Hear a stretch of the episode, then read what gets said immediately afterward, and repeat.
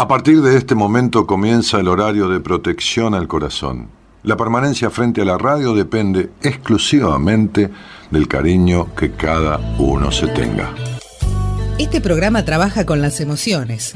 Cualquier semejanza con la realidad es tu responsabilidad, ya que solo vos podrás afrontar lo que fuiste, lo que sos y lo que querés ser ante un imprevisto impacto con ciertas verdades que desconocías. Entendemos que quizás hayas estado huyendo demasiado. Es hora de dejar de escapar. Gracias por volar con buenas compañías. Con ustedes, Daniel Martínez. Hola, buenas noches, ¿cómo estás?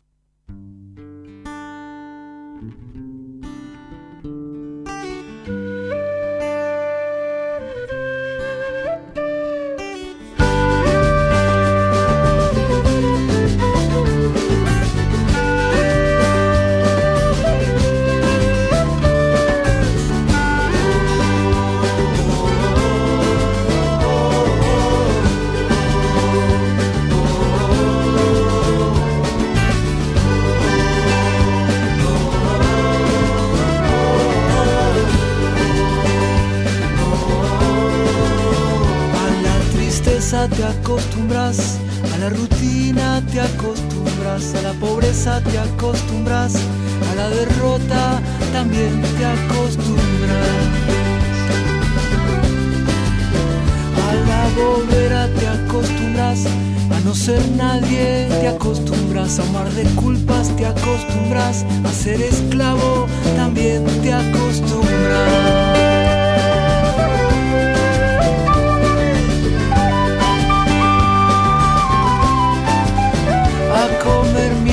acostumbras a la hamburguesa, te acostumbras al sexo frío, te acostumbras al maltrato, también te acostumbras. A la violencia te acostumbras, al noticiero te acostumbras, a la careta te acostumbras, a la mentira también te acostumbras. Pero diciembre existió en un rinconcito del alma buena y como octubre mi amor. Esas son cosas que vuelven, que vuelven y ya.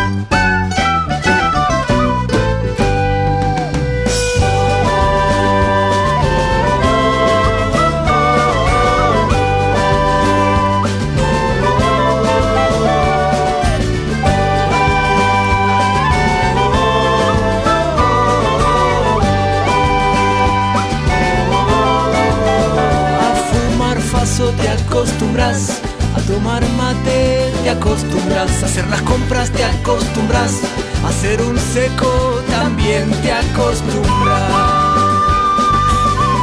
Al aire enfermo de la ciudad, al vino malo y a la resaca, que te caguen, te acostumbras a cualquier moda, también te acostumbras. Y se tenían que ir la costumbre es tan fuerte, nena, que aún están ahí. Hasta que explote, espera y verás.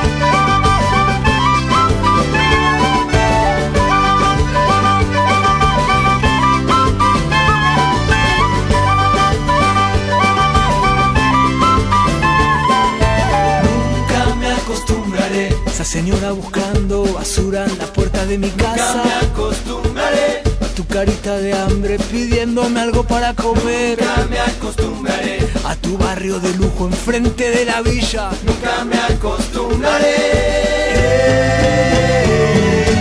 Nunca me acostumbraré. Nunca me acostumbraré.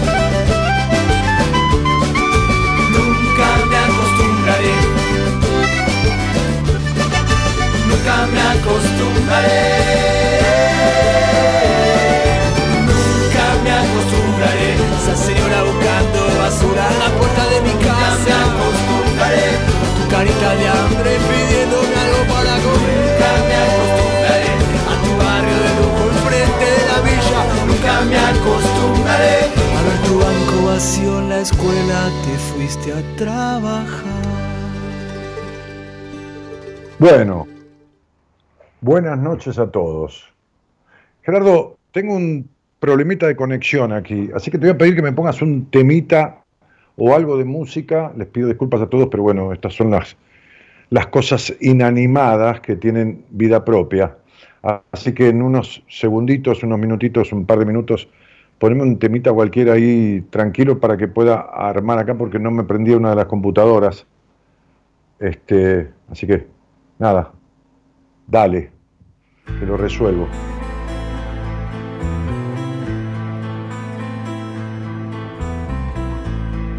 Cuántas cosas diferentes puso Dios en este mundo. Y también nos hizo libres elegir y hallar el rumbo. No perder el equilibrio por lograr lo que uno quiere y caer en un abismo por no hacer lo que se debe. Y la prueba más difícil que se enfrenta en el es sin duda la batalla que se da con uno mismo y aparece el egoísmo con su afán de dar pelea y se suma la mentira para desatar la guerra.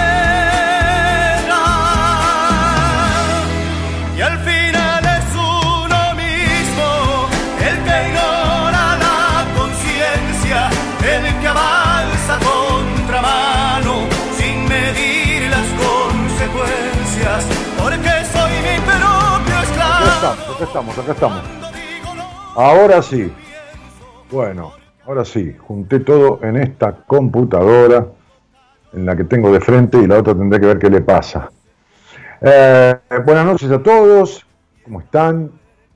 Un gusto estar nuevamente aquí. A ver, silencio acá. Vamos a bajar el volumen de esta computadora porque si no va a salir todo lo que yo hablo. Ahí está. Muy bien. Eh, eh, bueno, voy a tener problemitas con leer los chats, me parece. Pero bueno, despacito, despacito, ahora se va a ir arreglando. Decíamos hoy, eh, bueno, la, canción La Costumbre, ¿no? Uno se acostumbra a, a cosas buenas y a cosas malas, pero también se acostumbra a las cosas intrascendentes, ¿no? Es decir, a cuestiones que no le aportan, no le quitan, no le hacen bien y no le hacen mal en su vida, pero que tampoco son útiles. Y, y en esta historia, a ver, espérenme un segundito, ahí tengo de todo acá, ¿eh? Bueno, en esta, decía yo, ahí está, porque tengo que grabar las aperturas para después tomar frases y postearlas en Instagram. Decía yo que uno se acostumbra a, cosas buenas, a cosas no buenas, pero que a veces se acostumbra a cosas intrascendentes. Y estas cosas intrascendentes al final terminan siendo inútiles, porque a uno le demandan tiempo, le demandan dedicación, le demandan dinero muchas veces, y, y si no hace ni bien ni mal es como el agua de los fideos, ¿no? Una de estas cosas y, el posteo de hoy refiere a eso, creo que, nunca hemos tocado ese tema de, esta manera. Habla del de, de vínculo psicoterapéutico. El vínculo terapéutico, así todos decimos a hacer terapia, en realidad es psicoterapia. ¿no? Porque terapia es bailar, terapéutico es cantar, terapéutico es jugar a las cartas, terapéutico es cualquier cosa que sea disfrutable, que haga bien, que sirva para, para el disfrute, el mejoramiento del cuerpo, del alma, de la mente, de lo que fuera. Ahora, el punto es el siguiente. El vínculo específico que quería tocar es el vínculo psicoterapéutico, el vínculo de la psicoterapia, es decir, terapia de la psiquis. Puede ser terapia del cuerpo, puede ser terapia de la respiración, puede ser, uff, tantas cosas. Y, el posteo, una frase excelente que puso ahí la, la productora Eloisa, dice, del vínculo terapéutico se habla mucho, se entiende algo y se sabe poco. Del vínculo terapéutico se habla mucho, se entiende algo y se sabe poco. ¿Cómo crees vos que debería o debe ser ese vínculo? Si hiciste o estás transitando algún proceso en psicoterapia, lo, que comúnmente se dice en terapia, ¿cómo es esa relación tuya? ¿Cómo es esa relación tuya con, el profesional? ¿no? lo, dejamos como, así como reflexión, ¿no? Pregunta reflexiva. ¿Relación y vínculo es lo mismo? Esta noche te cuento de qué consta un buen vínculo terapéutico. Y a veces, como decía yo, en,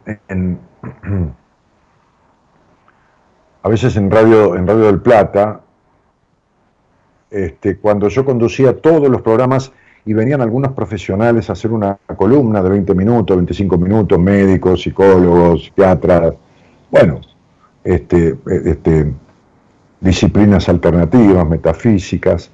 Yo decía, bueno, llegó el momento de los que saben, porque nadie sabe todo, así que cada uno de nosotros sabía de algo y nos complementamos. Entonces, en esto de, del vínculo terapéutico, hay un señor, eh, Irving, Irving Yalom, Irving de Yalom,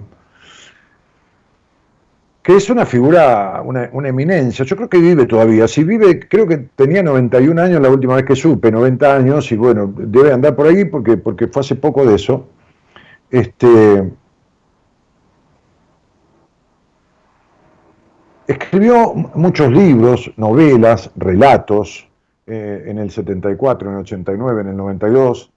Este, nació, creo que en el 30 y pico, eh, hizo muchos ensayos, fue un, hombre muy premiado, ¿no? Yo tengo aquí un detalle de varios, seis, siete, ocho premios internacionales, Simon Freud, este, eh, premio al miembro del Centro de Estudios Abocados en la Ciencia de la Conducta, bueno, un hombre médico, psiquiatra, psicoterapeuta, muy, renombrado, que, fue notorio en el ambiente, este, porque sentó las bases de un montón de cosas. Y dentro de uno de sus libros, o incluso abarcando diferentes partes de algunos de sus libros, Irving Yalom hace como una condensación de, una serie de recomendaciones para psicoterapeutas, para profesionales de la psicología. Eh, Él dice que el miedo y la incertidumbre son respuestas normales al comenzar el camino hacia nuevos objetivos. Quizás tanto el profesional como el paciente, el profesional en sus principios, se sientan tensos o nerviosos antes de sus primeras consultas. Y esto pasa a ambos. Incluso cuando uno recibe un, un paciente nuevo, un posible paciente, es una vida nueva. ¿sí? Uno puede escuchar eh, un conflicto que, de tal cosa, bueno, que un problema, bueno, tengo problema con tal... Sí, pero eso no quiere decir que provenga de lo mismo, que se originó de la misma manera, que debe ser tratado exactamente de la misma forma. Este,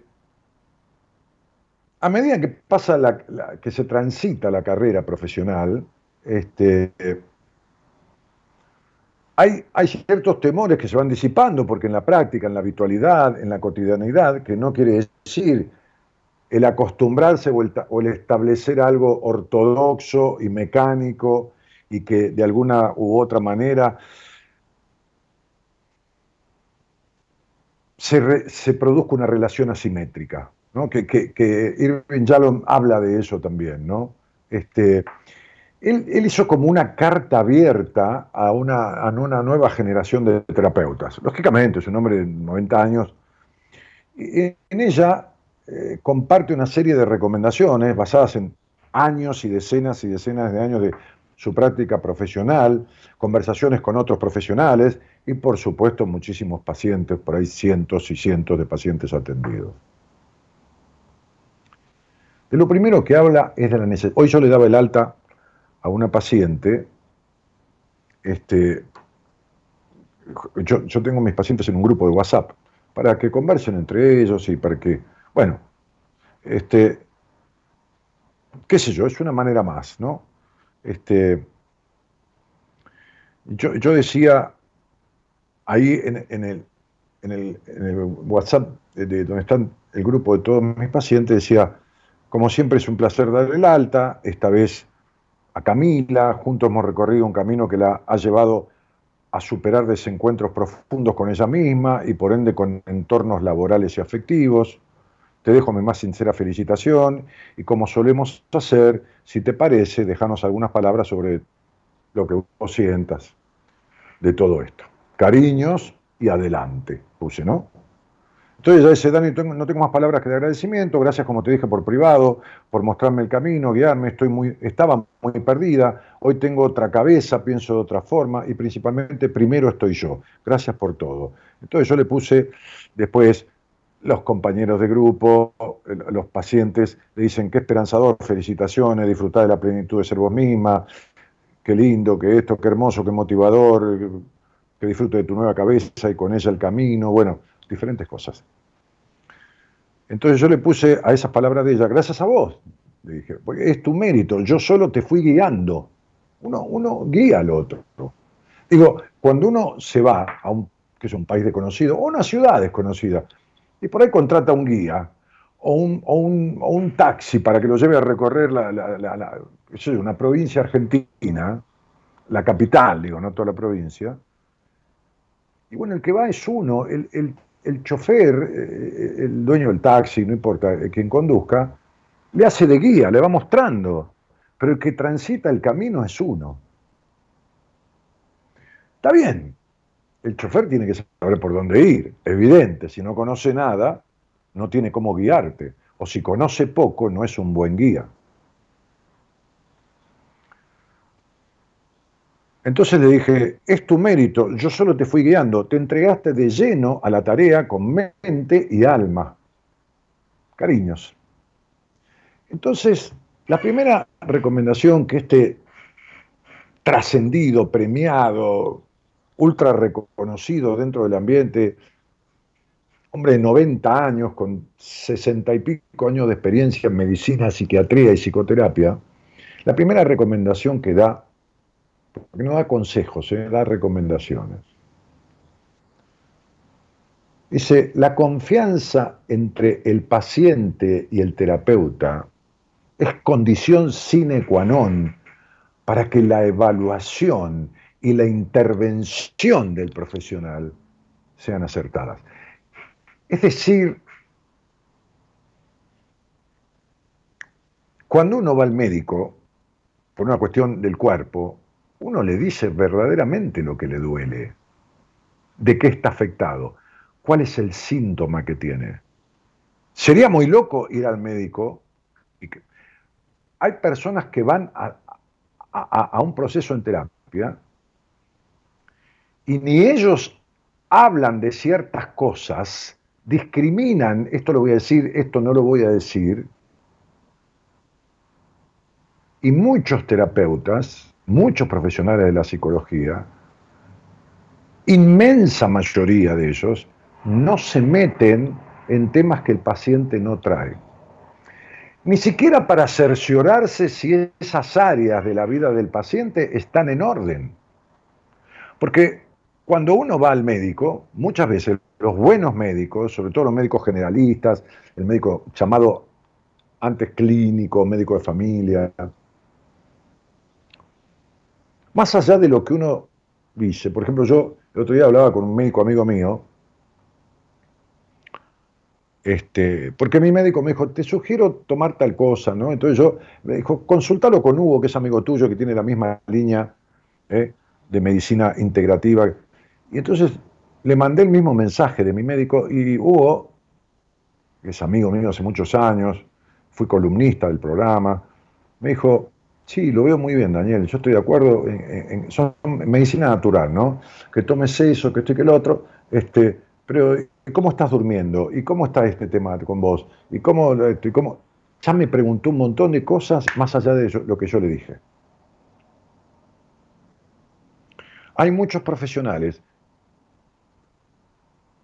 que no se meten en los silencios de los pacientes, que no se meten y que no se involucran en temas que los pacientes no traen.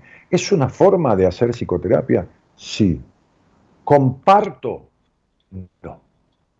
¿Está bien o está mal? No sé, yo no lo comparto. Primero, no comparto ni de casualidad lo que hacen muchísimas personas que van a terapia y guardan cosas porque le da vergüenza, porque esto, porque lo otro, porque les parece que no son importantes. Por supuesto no estoy de acuerdo ni un poco con profesionales de la psicología que no analizan sueños, porque si uno sueña, por algo sueña, o sea, no se puede descartar. Negar la simbología de los sueños es negar que existan inconscientes. Bueno, está bien, hay terapeutas que dicen, y, lo digo de verdad esto, ¿eh? yo conozco una profesional que vive en Europa, que es hermana de, un profesional de la psicología que yo conozco también, que es amigo mío, y la hermana dice, el inconsciente no existe. Y es muy reconocida de todo Yo no estoy para nada, absolutamente para nada de acuerdo. Un lapsus, un acto fallido, un sueño son manifestaciones claras del inconsciente de un lenguaje que quiere y empuja para salir. Está empujando para dar un mensaje. Bueno, vuelvo a Irving Yalom. Entonces, que el paciente se ofrezca, como yo le dije a esta paciente que le di el alta, después de dos meses y medio, no llegamos a tres meses, vino perdida, perdida realmente. Incluso en el camino la echaron del trabajo, pero en el camino consiguió un trabajo muchísimo mejor que el que tenía, en, el laboratorio más grande de la Argentina, que, el que consiguió. Este, por eso la frase que yo decía el otro día de, Michel Proust, el crítico escritor novelista, que escribió esa famosa novela de la literatura mundial en búsqueda del tiempo perdido, esa frase, aunque nada cambie, si uno cambia, todo cambia. Entonces, por supuesto que, la, que, la, gente allegada de esta paciente que le diera alta sigue siendo la misma. Por supuesto que venía en una pendiente, en caída, y, la dejaron sin, sin su trabajo. Pero hizo un giro de 180 grados en su vida, en lo psíquico, en los aspectos de su existencia, en todos, intenso, profundo, entregado a un trabajo continuo, y le apareció, hasta yo la fui ayudando en las entrevistas, tenían tres entrevistas a esta, a esta nueva empresa que es la más grande de Argentina, el laboratorio más importante del país, este, y me decía, Dani, tengo, tengo la primera entrevista, le dije, bueno, mira, es un día tal. Claro, ella venía de la nada, de quedarse sin nada. Tiene un hijo, este, que lo cría sola. Yo le decía, bueno, es un día para que escuches mucho y contestes poco concreto de lo que... Bueno, en la segunda entrevista, andaste vestida porque es de pintarse muy bien, pero, pero como mucho. Anda vestida tranquila, casual, natural, porque es un día que tenés para, para ser natural y pintate lo justo. Lo La ayudaba desde donde yo podía, ¿no? La acompañaba. Bueno, sacaba su número del día personal, qué sé yo, que yo no lo hago ni para mí muchas veces, pero bueno, para darle una ayuda también eso genera confianza, el paciente siente que uno está ahí. Entonces digo, es fundamental que si vos estás en un proceso en terapia, no guardes nada, no calles nada. la psicoterapia es el único lugar del mundo donde uno no solo puede, sino que uno tiene que hablar todo. Todo, no discriminar. Lo que venga a la mente, vos empezás a hablar de algo y te viene otra cosa y lo agregás. El terapeuta es el que tiene que reunir lo que va escuchando y tomar lo que él cree que sirve. Por eso él dice, Irving Yalom, dice en estas recomendaciones para profesionales de la psicología, que la confianza entre paciente y profesional es condición sine qua non para que la evaluación del profesional y la intervención, o sea, la devolución, sean acertadas. Si el paciente no pone todo, y el terapeuta no entra en todos los ámbitos del paciente, no puede evaluar acabadamente y entonces no puede intervenir con todas las herramientas que sería necesario intervenir. Eh, hoy en día existen diferentes maneras de nombrar, paciente, terapeuta, cliente, consejero. Por ejemplo, al counselor en Estados Unidos, los, pacientes de y de los psicólogos también se les dice cliente. A mí es un término que no me gusta, pero bueno, está bien. Después, analizante y analista. Bueno, cada profesional, dice Irving Yalom, eh, eh, en las recomendaciones para, para, psicoterapeutas, elige cómo nombrar a las personas que atiende y cómo prefiere ser llamado. ¿no? Yo prefiero ser llamado Daniel o Dani y nombro a las personas que, que atiendo como mis pacientes, mi grupo de pacientes, pero con el nombre a cada uno por su nombre. Eh, Irving Yalom propone pensar en el vínculo como el que se establecería de manera natural entre dos compañeros de viaje. Esto es, esto es, esto de tratarse de usted en terapia, o esto de tener una distancia asimétrica, como que jamás hay terapeutas que jamás hablan nada de su propia vida, jamás esto, jamás lo otro, ¿no? Este, como, como, como si se trata de que sea el principal vínculo de la vida, es decir, el principal, porque es el único que se tiene que hablar todo. Eh, entonces, porque de, de, la construcción de ese vínculo, después se resuelven cosas en los vínculos con el dinero, con el trabajo, con la vocación, con la profesión con las parejas, con los padres, con la madre, con los amigos, con los hermanos, se resuelven. No quiere decir que es el mundo ideal. Un mundo ideal, no. Pero se resuelven. Se resuelven para bien porque se modifica uno y entonces se readecuan las relaciones. O se resuelven para no bien y se terminan. Pero se terminan casi diría placenteramente, con sentido de liberación. Entonces, a mí me encanta esto del compañero de viaje. Esta forma, dice este sabio recomendador a profesionales que ha escrito tantos libros y tiene tantos premios y ensayos y todo esto, de vasta experiencia, en orden local en Estados Unidos y mundial,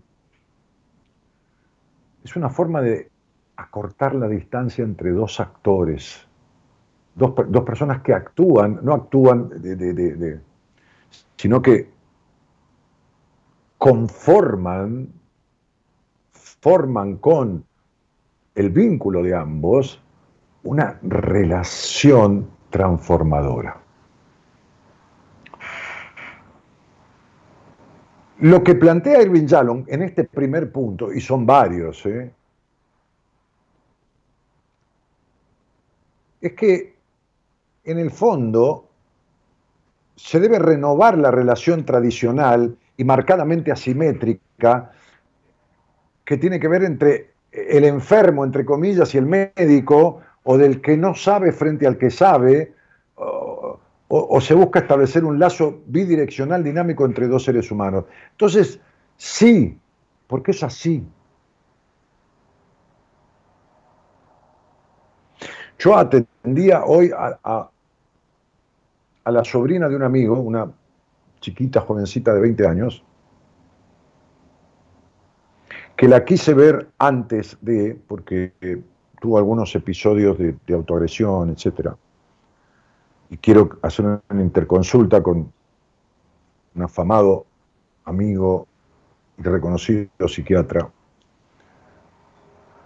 Este, y en un momento ante su dolor y, la pena que tiene en su alma y el vacío y todo lo demás, ella estuvo internada dos veces, toma una batería de medicamentos, pero bueno, nunca le han explicado. Este, ella se puso a llorar, yo le cansé la cajita de pañuelos y, le dije, yo siento tu tristeza y se me llenaron los ojos de lágrimas. Pero bueno, es inevitable y está muy bien. ¿Qué es esto de que yo no me puedo emocionar con un paciente que no corresponde, que no esto, que no lo otro? La segunda recomendación de Irving Yalom para profesionales de la psicología. Brindar apoyo positivo.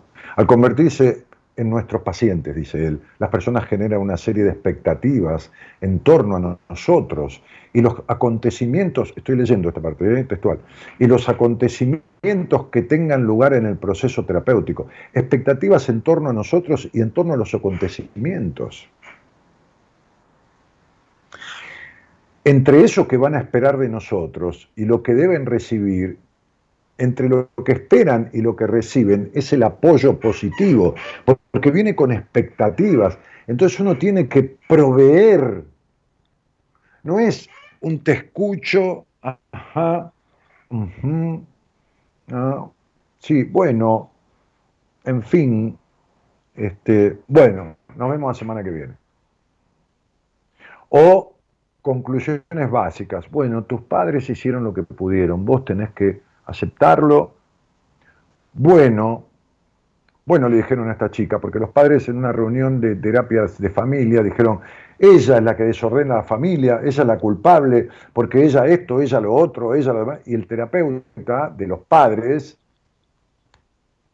le dijo, bueno, Pirula, me voy a dar el nombre de la, de la, de la, de la mujercita esta de 20 años que vi, bueno, Pirula, ¿ya entendiste, escuchaste, te diste cuenta que vos sos lo que ocasiona los problemas? La chica se internó, la internaron dos veces, se autoagrede, se corta, ¿cómo vas a decir eso? ¿Cómo vas a echar la culpa? Los padres le estaban echando la culpa y la terapeuta le echó la culpa. Y yo digo, ¿qué estoy escuchando?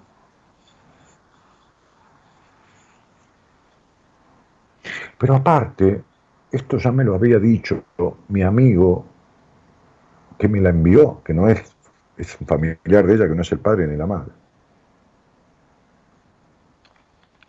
Entonces, brindar un apoyo positivo es fundamental en una terapia, en una psicoterapia individual. Si uno puede decirle, date cuenta que esto, que lo otro, hoy le decía yo a una paciente, ¿entendés que buscas el sufrimiento, que esto, lo otro? No quiere decir que uno tenga que decirle, ah, bueno, tenés razón en todo, qué bien que haces en buscar sufrimiento, qué bueno que está, porque vas a exorcizar el sufrimiento. No, no, no, no, no significa eso. El apoyo positivo es otra cosa. Se trata de reconocer y explotar las virtudes que genuinamente vemos cuando yo veo a alguien en una entrevista personal de numerología, le empiezo a hablar de las características y capacidades que trajo esta vida muchas veces. Hoy se lo mostraba a esta chica con el libro mío de numerología, que tiene cuestiones básicas de lo que yo sabía en aquel momento, pero que algunas cosas perduran todavía. Y le mostraba y decía, mirá, ¿ves la descripción de tu día de nacimiento? ¿Ves la parte positiva? ¿Ves esto? ¿Ves lo otro?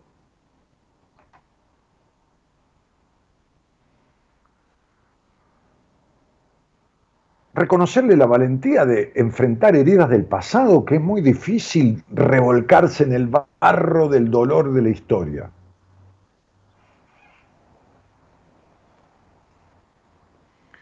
Reconocerle el compromiso, dice Erwin Yalom, el compromiso, porque el paciente se ofrece, viene, viene, no importa, por, por las redes, trabaja, tiene un dinero, hay gente que no le sobra la plata para hacer terapia, se ajusta por otro lado. Me pasó a mí. Yo he estado sin pagarle. En un momento yo estaba horriblemente mal financieramente. Y en un momento no tenía plata. Y así como pasa a veces con mi paciente, digo, no te hagas problemas, seguimos y después le pagás los honorarios a Marita, nos falta un mes, un mes y medio seguramente, aplicate, después no importa, yo hablo con Marita, que hablo con el contador, que esto, que debo buscar tranquila. Este, este, sí, lo he hecho un montón de veces. No, no puedo vivir haciendo eso, pero sí lo hago. Sí he hecho de, de tomar a alguien y, y, que pague algo menos de lo que se cobra y que después cuando termina, porque no llega con el total, siga pagando aunque terminamos. Y eso es confiar en el otro. Y bueno, y si no paga más y se fue, y bueno, y se fue, no, no importa. O sea, no me ha pasado. El otro día le pagaron una deuda a Marita, mi productora, le pagaron una deuda después de casi un año. Llamó sola una psicóloga de México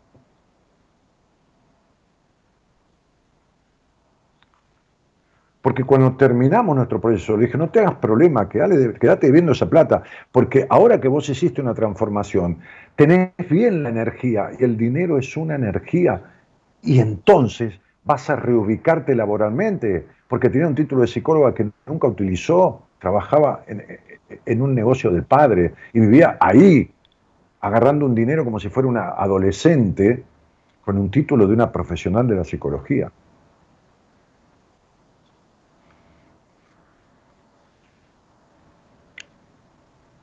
Shalom dice, no olvide, señor terapeuta, el gran poder que usted tiene, el poder que en parte proviene de habernos enterado de los hechos, las fantasías y los pensamientos más íntimos de la vida de nuestros pacientes.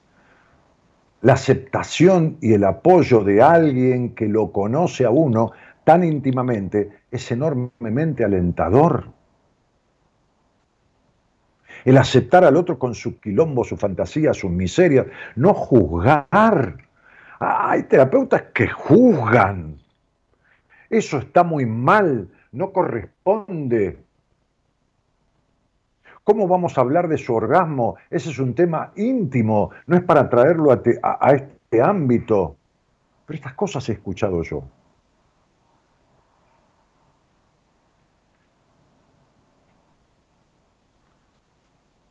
Tercera cosa, ser empático. Dice este notorio profesional reconocido mundialmente de más de 90 años en varios de sus tratados, el profesional de la psicología debe ser empático. Hace miles de años, Terencio, un pensador, decía, soy humano y nada humano me es ajeno sin lugar a dudas, la capacidad de empatizar representa una de las grandes habilidades que todos los psicoterapeutas deberían tener en su haber. Se trata de conocer a quién tenemos enfrente, porque ya bastante el otro fue dejado de lado en su crianza, o sobreprotegido, o denostado. A vos nunca te va a querer nadie. Estas son frases que yo escuché. El otro día al aire, una mujer de 50 años, decía esto al aire el lunes. A vos no te va a querer nadie, le decía la madre.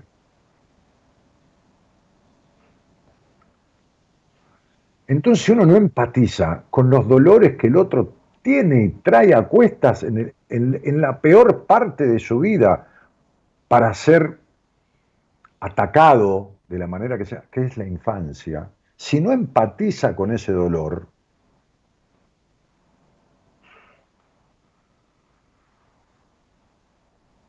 hay momentos en que se siente muy complejo saber qué está sintiendo el otro.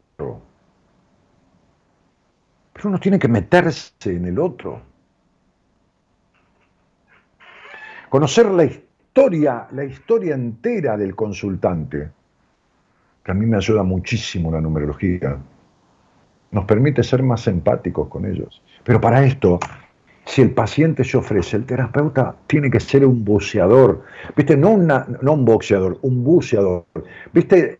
Que hay gente que nada en la superficie, pero después están los buzos que se meten a lo profundo. Uno tiene que bucear en el alma. ¿Dónde tiene que bucear? En la oscuridad del otro.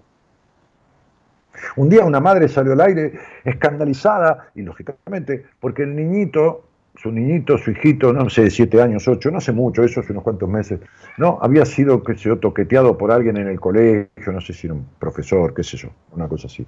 Entonces yo, yo, yo, yo entiendo eso, por supuesto, pero yo ya estaba viendo, viendo, va, registrando cosas con su nombre y la fecha y esto y lo otro.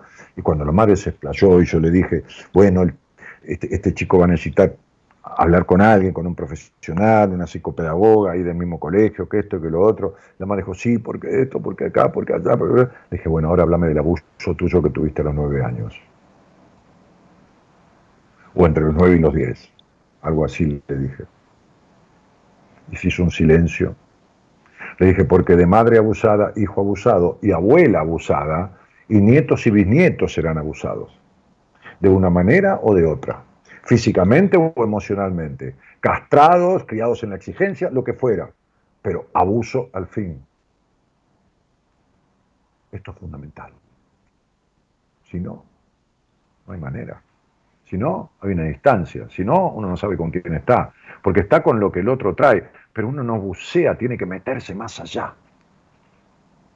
Como el médico homeópata, que dice, ¿cómo dormís? ¿Qué comes? ¿Cómo no comes? ¿Cómo te relacionás? ¿Cómo tenés tu sexualidad? ¿Cómo esto? ¿Cómo lo otro? ¿Cómo... Porque está buscando dentro de la homeopatía, sobre todo los unicistas, la planta, lo que se llama la planta base, ¿no? que en mi caso es licopodium, pero bueno, no importa, cada uno. Entonces, la planta base, ¿por qué? Porque la homeopatía que, actúa, bueno, no importa, potencialmente es como que la planta base bien encontrada lo vuelve a uno a un orden interno.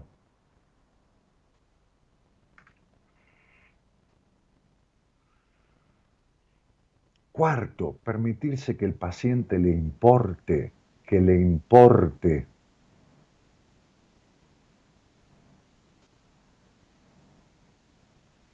Es cierto que el paciente no es nuestro amigo, ya lo sabemos.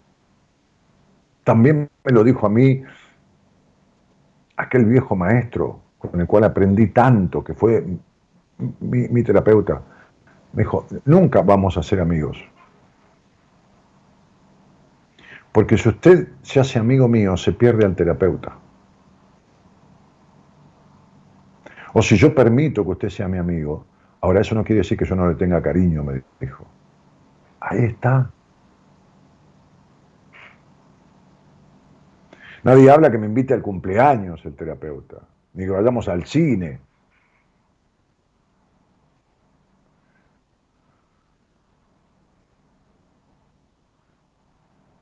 Número 5. Recomendaciones para un terapeuta. Reconocer los errores uno se puede equivocar, uno puede decir, vamos para atrás, uno puede decir, yo llegué hasta acá, como le dije a una paciente el otro día, y creo que cumplí un rol paterno que no tuviste. No porque yo le lleve más edad, no, importa eso. Por lo que significa la habilitación paterna, el apoyo, el respaldo, el reconocimiento de sus capacidades, el hablar de temas que, no se hablaron en su casa, de temas tabúes, de, de, habilitarle el diálogo pero le dije, me parece que hace falta un poco de teta, de un vínculo con una mujer, con una terapeuta que sustituya a esta madre recalcitrante que tenés metida hasta en la médula. Bueno, no pude yo solo con todo lo que ella tenía que resolver. Bueno, ¿cuál es el problema? ¿Cuál es el problema? Llamo a una terapeuta de mi equipo y le digo, negra, que tengo una paciente así, así, así, dale un poco de madre, dale un poco de teta, porque tuvo una madre así, así, así. Bueno, dale, mandámela. Y así trabajamos, y listo, y chao. ¿Qué es? ¿Qué tengo que poder todo? ¿Yo que soy Superman? No, para nada, ¿qué problema hay? El tema es que el paciente no quede a medias. Como hoy le dije a alguien de, de Perú o de Colombia, bueno, no importa, del mundo. Le dije, ¿sabes cómo estás, flaca? Le dije, estás cruzando de un país a otro como si estuvieras cruzando de un país a otro. ¿Y sabes qué pasa? Cuando uno cruza de un país a otro, sale de ese país, lo deja a sus espaldas, llega a la frontera y empieza a transitar el nuevo país. Bueno, vos estás en la frontera. Salimos de cosas, pero no entraste del todo en lo nuevo. Le dije, voy a pensar, si no sé si te hago hacer un registro, una lectura de registro acásicos con mi mujer, o una constelación familiar con una de las terapeutas de mi equipo, Noemí de Vito, por ejemplo. Pero vamos a trabajar puntualmente como si fuera una radiografía, viendo ahora que te conozco tanto, precisamente, ¿no? Es como cuando un médico manda a hacer un análisis a uno, ¿no? Porque el otro día mi médico me dijo, vamos a hacer unos análisis, quiero ver cómo están tus índices. Que después me dijo, mejoraste en, en, todo, ¿no? Entonces le digo, bueno, bárbaro. Entonces, eh, bueno, uno también se vale de eso.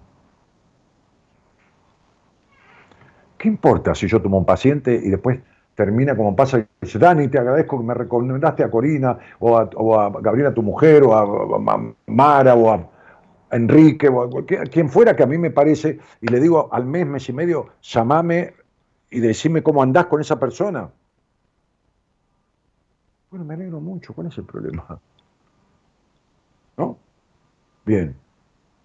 Entonces, utilizar la información que nos dan nuestras propias emociones, pero claro, ay, no puedo atender más a este paciente porque tengo una contratransferencia negativa, me produce que me, refleja a problemas que yo tuve con mi padre, pero decíselo, me pasa lo mismo con, eh, yo le decía a una paciente, a mí me pasó lo mismo que te pasó con tu hermano, le pasó lo mismo que con vos, este, me, pasó lo mismo que a vos con tu hermano o con tu hermana. ¿Qué, qué, cuál es el problema? ¿Qué, tanto quilombo? Que, que, que, le encuadre, que la transferencia positiva, que la contratransferencia. Ah. Generalmente las personas vienen desestructuradas en ciertos aspectos, hechas pelotas, ¿no es así? Para buscar estructurarse. Y uno le pone estructuras cuando lo que tiene es agarrar los pedazos que no están armados del otro y juntarlos de la manera que se pueda, no este, con un sistema inevitable que esto, que lo otro, que acá y que allá, que esto es así, tiene que ser. No, no. La, la información de las emociones, ¿qué problema hay si si yo me emociono hablando con un paciente y me ve que se me llenan los ojos de lágrimas y le digo, siento tu tristeza, me da pena o, me hace acordar de algo mío, qué sé yo.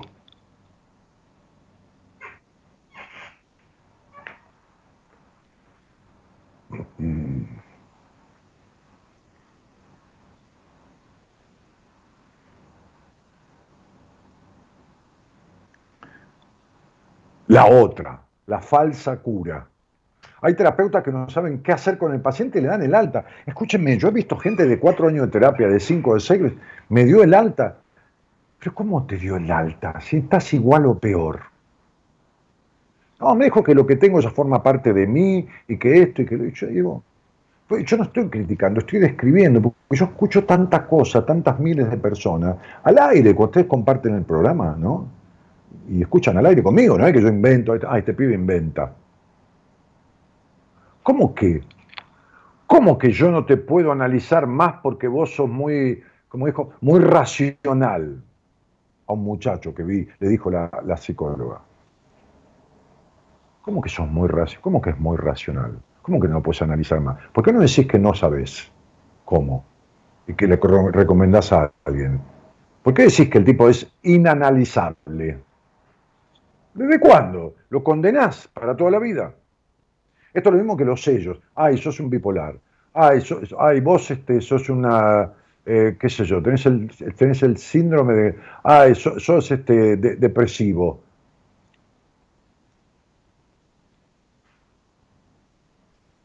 Ah, vos este, tenés un trastorno de ansiedad generalizado. Tac, tac. Listo. Chao, hasta luego. Que te vaya bien. Y listo, tenés eso. Toma estas pastillas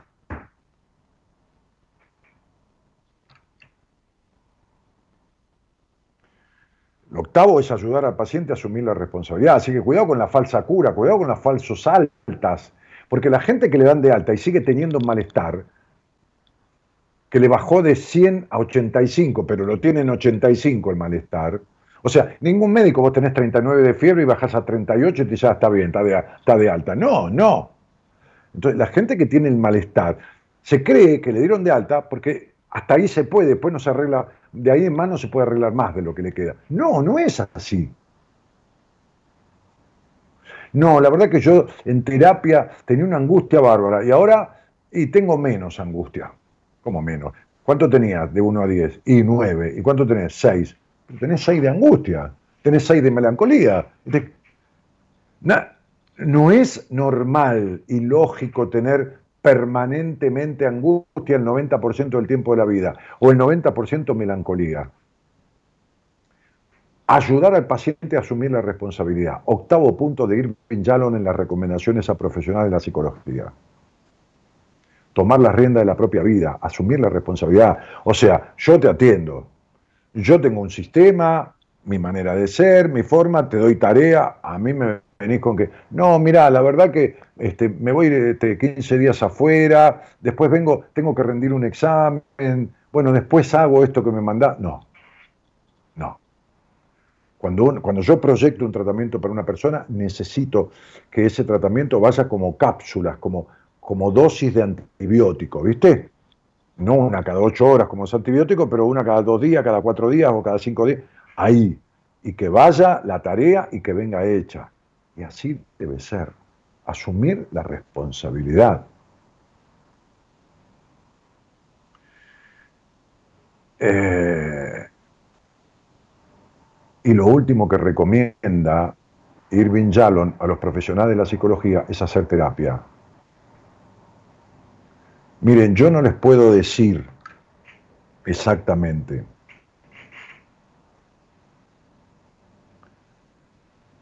Yo recuerdo una conversación con una eh, persona que fue mi segunda, una mujer que fue mi segunda terapeuta, yo tuve dos procesos en terapia.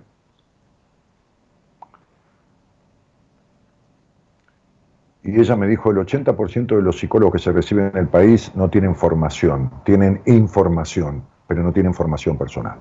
Y eso es carecer de un proceso en terapia.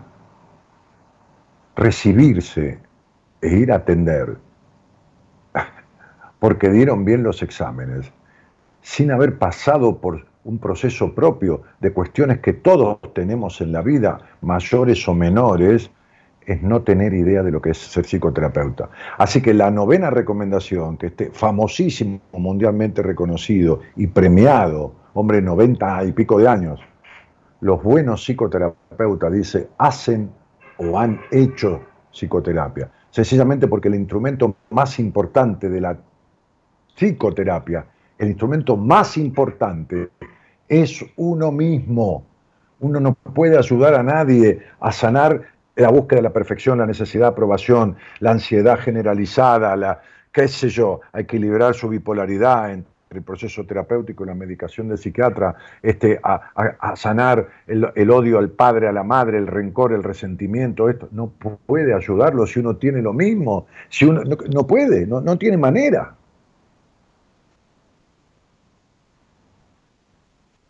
Esto sería lo mismo que un médico que hace tratamientos para dejar de fumar, le diga al paciente, bueno, mire, vamos a empezar a hablar, ¿usted cuántos cigarrillos fuma? Porque le fume adelante de la cara, o fume, y el tipo hace tratamiento para dejar de fumar. O que haga tratamientos para la caída del cabello y sea pelado. ¿De qué estamos hablando?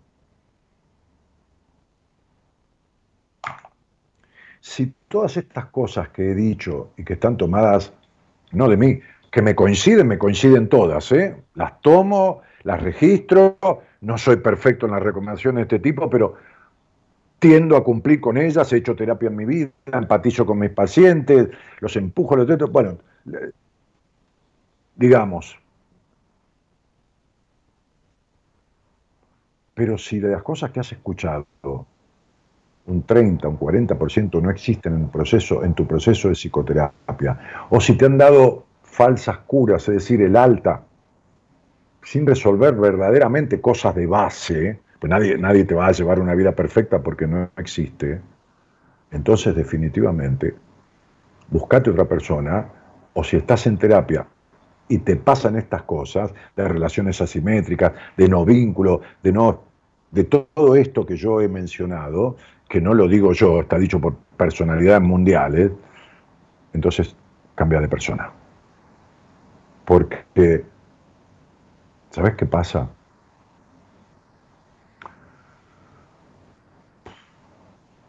Del hígado dependen muchas cosas, del estómago otras, otras, de los riñones otras, de las dentaduras otras, pero de la cabeza depende todo.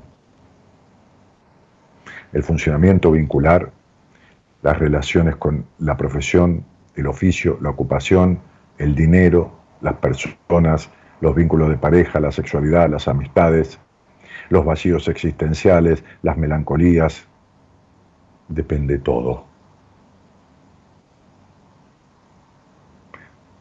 Pone primero sanar esto con quien sea. Buenas noches a todos y gracias por estar.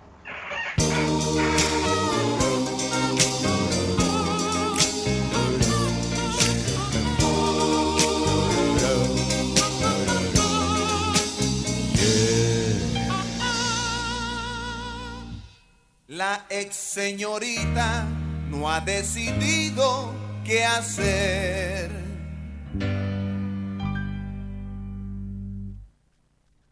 En su clase de geografía, la maestra habla de Turquía, mientras que la susodicha solo piensa en su desdicha y en su dilema. Ay, qué problema. En casa el novio ensaya qué va a decir, seguro que va a morir cuando los padres se enteren. Y aunque él otra solución prefiere, no llega a esa decisión, porque esperar es mejor, a ver si la regla viene.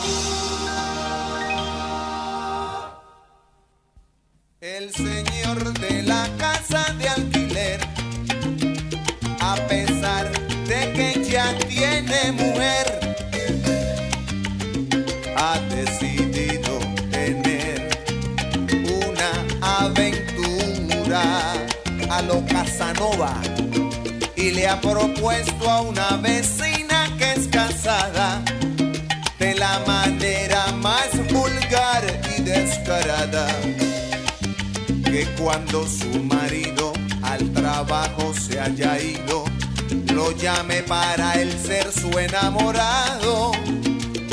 La señora que no es boba se lo cuenta a su marido y el bravo decide cómo no invitar al atrevido y ella lo cita cual lo acordado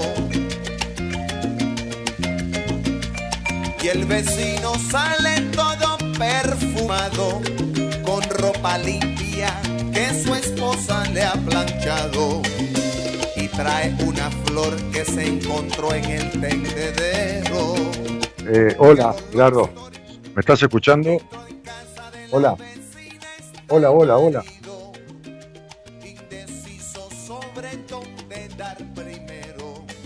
Gerardo, están sonando dos temas a la vez. ¿O está mal? Ah, soy yo. Tienes razón. Estoy marcando el retorno. Bueno, porque tengo todo metido en una sola computadora. Eh, dámelo. Dámelo. Hola, hola. ¿Están ahí? A ver, espera un poquito. Dámelo.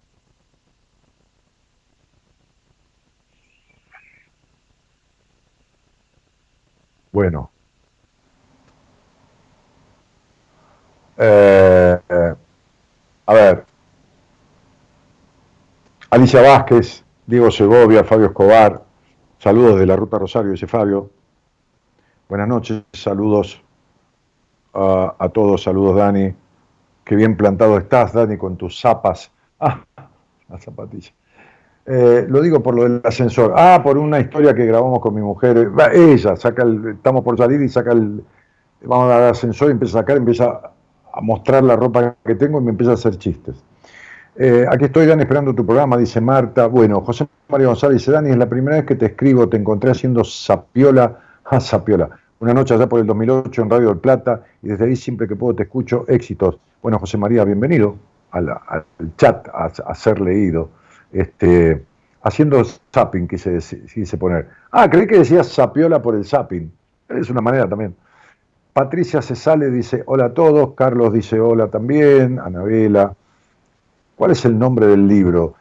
No, no, no, no. A ver, no. Eh, es un extracto de cosas que este hombre ha dicho y, no, te, no te sé, si querés poner recomendaciones para terapeutas en Google de Irving Yalom, a lo mejor te sale algún, puede ser algún, algún resumen, ¿está? Este, Patricia Galvani, que no puso una letra Y nada más, Mónica Drames que dice hola, Hernán Holgado dice excelente, Dani, creo que esto que mencionás tiene que ver con el ser profesional en lo de uno. Sí, claro, claro, con asumir ese compromiso. Sí, claro, sí. Hola, ¿cómo va? Dice Fabiana. Marta dice, hola Dani, buenas compañías desde Ramos Mejía. Bueno, muy bien. Eh, tenemos ahí un, teléfono eh, que es el 54911-3103-6171. Si querés, hablamos, no para criticar a nadie, pero si querés hablamos un poco de, del proceso que has hecho en terapia o que estás haciendo, de qué aspectos por ahí, no si empezaste hace tres días, ¿no? O un mes, pero si tenés un tiempo largo, ¿qué aspectos no has podido modificar? A lo mejor yo te puedo dar una ayuda este, para entender de dónde viene esto que no has podido resolver y que lo hables con tu terapeuta, ¿no? A mí, si yo tengo un paciente que no puedo, hay algo que no podemos resolver y alguien le da una opinión y esta opinión sirve, me voy a alegrar, no me voy a poner celoso, ¿no? Este, sea bienvenido todo lo que sirva, ¿no? Para, para que el otro eh, logre resolver lo que le pasa, ¿no? E, esa es la idea, ¿no? El que está mal es el paciente. Entonces, en realidad, este, dentro del ámbito de un proceso de, de, psicoterapia, el que está primero tiene que ser el paciente, no hay que estar primero el terapeuta. Yo estoy primero en mi vida, pero profesionalmente el que viene tiene un conflicto, tiene un dolor, tiene un trauma, tiene un, qué sé yo, tiene algo que quiere resolver. Entonces, todo lo que ayude a resolverlo está bárbaro. Bueno, 54911, ¿no? Mandá un mensaje al, al, WhatsApp, no llames por teléfono, eh, mandar un mensaje de audio si querés, o escrito a ese celular, no llames, entonces Eloísa toma el mensaje, te llama, le pasa a, Gerardo que te llama, para salir al aire y charlar conmigo de lo que quieras que tenga que ver con lo que es este programa, ¿no? Este, no precisamente de si estás haciendo terapia o no, puede ser de otro tema. Así que 54 911 3103 6171. 54 911 3103 6171. Eh, Gerardo, hacete cargo, a ver si, si hay alguien para, para tener una charla o no, y seguimos con música, porque a veces a las personas le da temor, como siempre, hablar de determinadas cosas, ¿no? Este, así que dale, manejalo vos.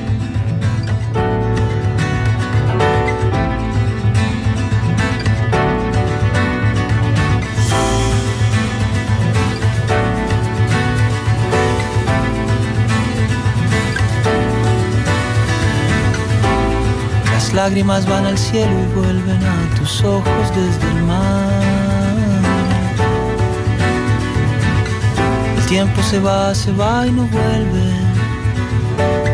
Tu corazón va a sanar, va a sanar, va a sanar. La tierra parece estar quieta y el sol parece girar. Y aunque parezca mentira,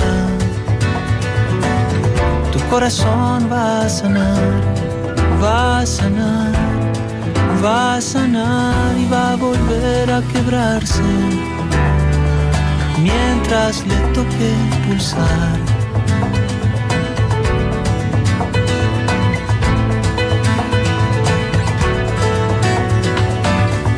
nadie sabe por qué un día el amor nace, ni sabe nadie por qué muere el amor un día. Nadie nace sabiendo, nace sabiendo que morir también es ley de vida.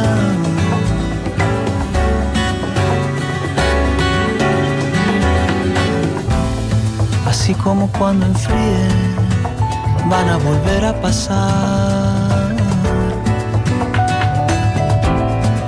Pájaros en bandadas, tu corazón va a sanar, va a sanar, va a sanar. Volverás a esperanzarte y luego a desesperar. Y cuando menos lo esperes, corazón va a sanar, va a sanar, va a sanar y va a volver a quebrarse mientras le toque pulsar.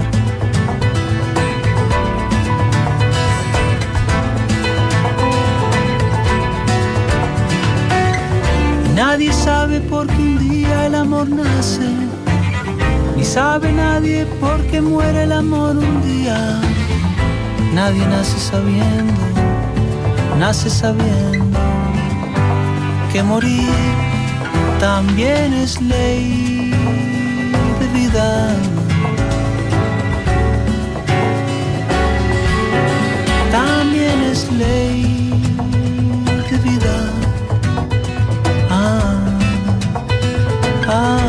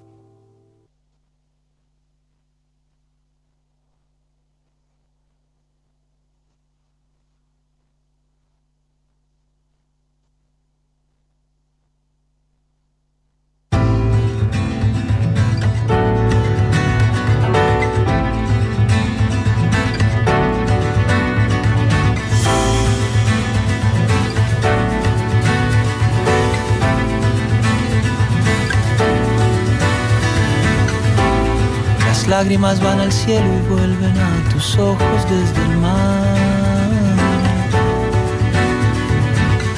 El tiempo se va, se va y no vuelve. Tu corazón va a sanar, va a sanar, va a sanar. La tierra parece estar quieta y el sol parece girar. Y aunque parezca mentira, tu corazón va a sanar, va a sanar, va a sanar y va a volver a quebrarse mientras le toque pulsar.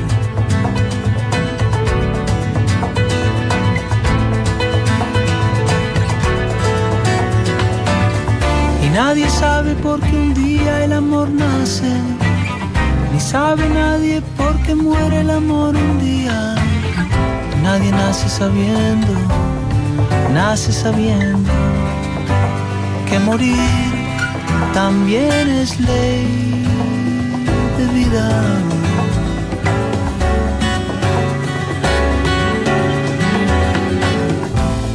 Así como cuando enfríe van a volver a pasar pájaros en bandadas. Tu corazón va a sanar, va a sanar, va a sanar. Volverás a esperanzarte y luego a desesperar. Y cuando menos lo esperes, tu corazón va a sanar, va a sanar va a sanar y va a volver a quebrarse mientras le toque pulsar.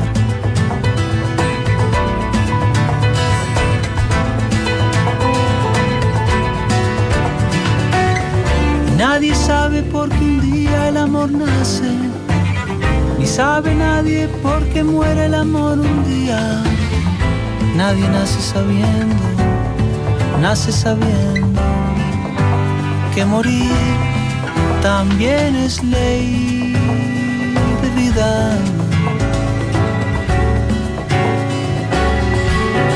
también es ley de vida. Ah, ah.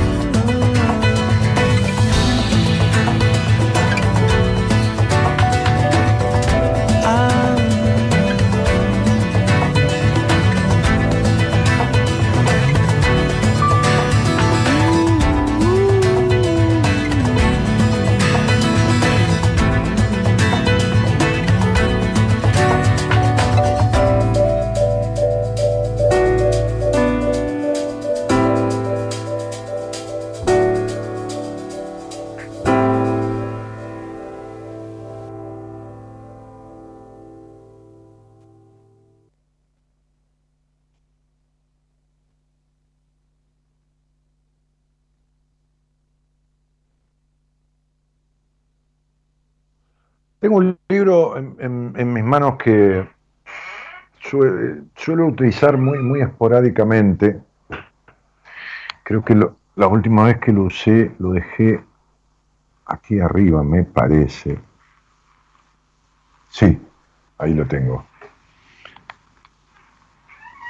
Que se llama, o, que, tiene que ver con, con un libro de mensajes, ¿no? Que tiene que ver con elegir el número de una hoja del libro, de una página, este, y ver qué le depara a uno ese mensaje y con qué tiene que ver con uno, y qué tiene que ver con uno esta página que uno eligió.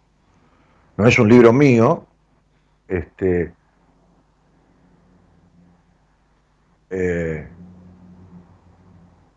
aunque yo tengo el último libro que escribí, este, juego un poco con esa relación. ¿no? Al principio del libro hablo de, de, jugar un poco en elegir una página así, como así, y abrirla, como, un libro interactivo, y abrirla. Pero este libro no, no, no, es, no es mío, hace muchísimos... Sí, es mío porque es mío, porque lo compré, pero hace muchísimos años, como 14 años que lo tengo, este, Y, estaría bueno si querés, este, estaba pensando en eso, ¿no? En, jugar un poco a, un mensaje, ¿no? Si querés salir ahí conmigo y elegís una página y yo te leo la página. Después vos cortás, si querés, y te quedás pensando. O si querés, hablamos de lo que dice.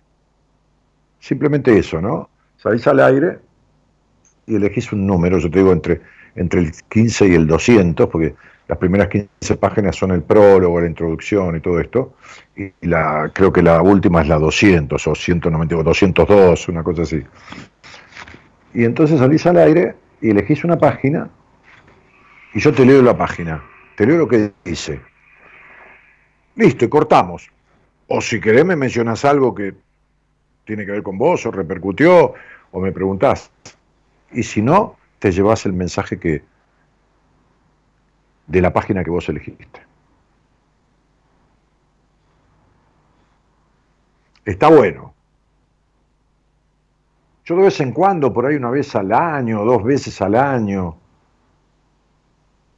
cuando estoy en cierta situación, lo abro para mí. Pero así, es muy... Sí, sí, más lo utilizo por ahí también, no, no muy seguido, pero en alguna entrevista, ¿no? Digo, elegí una página, ¿no? Después que hemos hablado, como queriendo comprobar, así de una manera fortuita, ¿no? causal, qué nos dice el libro sobre lo que hemos hablado, ¿no? a ver si coincide. Este, y, está, está muy bueno. A veces sorprende mucho, ¿no? A veces trae algo que uno no le está dando importancia y tiene que darle. Eh, descubre cosas, ¿no? Generalmente eh, está, muy ilustrado el libro y, y, cada tema abarca dos páginas. Con letras grandes, no es que tiene dos páginas como un libro convencional, este, pero bueno, varios renglones escritos sobre, sobre determinado tema. Así que si alguno le da cosa de curiosear algo así, entonces este, escribe, a, escribe a producción también y, y le pide a la productora salir al aire y me dice un número, yo abro el libro y le leo la página esa. Se queda con lo que le leí, cortamos, si quiere me hace una pregunta, si quiere hablamos del tema y si no seguimos con otra persona. A ver qué les parece. Por ahí eh, la batalla con uno mismo, decía Cristina Orellana, ¿no? Sí, se debe referir a lo que yo estaba hablando del proceso en terapia. Sí, si no hay una actitud confesional en terapia, si no hay una actitud de entrega, si uno no, como yo le digo, cuando tomo un paciente le digo dos condiciones. Primero, este, este, la constancia en el proceso que vamos a hacer. Y segundo, entregar la cabeza, no quedarse con nada, ni empezar a selectivizar, ni discriminar, ni nada. Lo que tenga que ver con el proceso terapéutico, ponerlo todo ahí. ¿no? Este, y tercero, recordar los sueños que son tan importantes. Bueno, si alguien quiere jugar un poquito con, ese libro y, y querer que yo le lea una página, lo hacemos. Gerardo y su música. Nos vamos con música, ¿eh?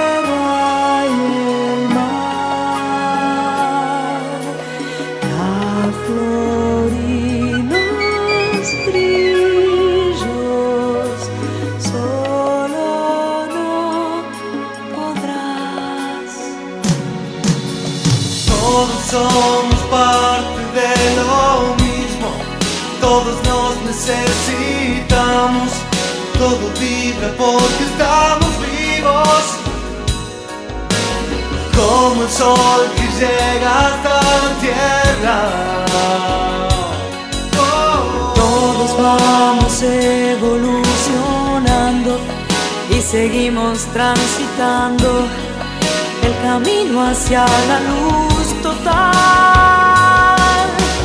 Deja que vayamos de la mano, solo no podrás.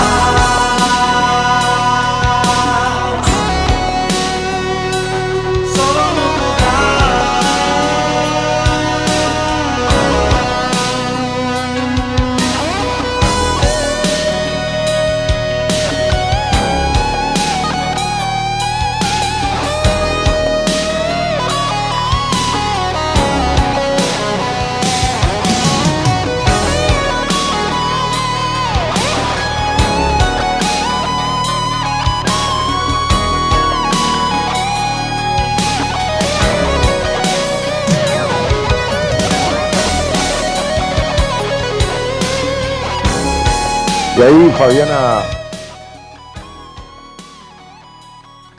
Fabiana García. Fabiana García.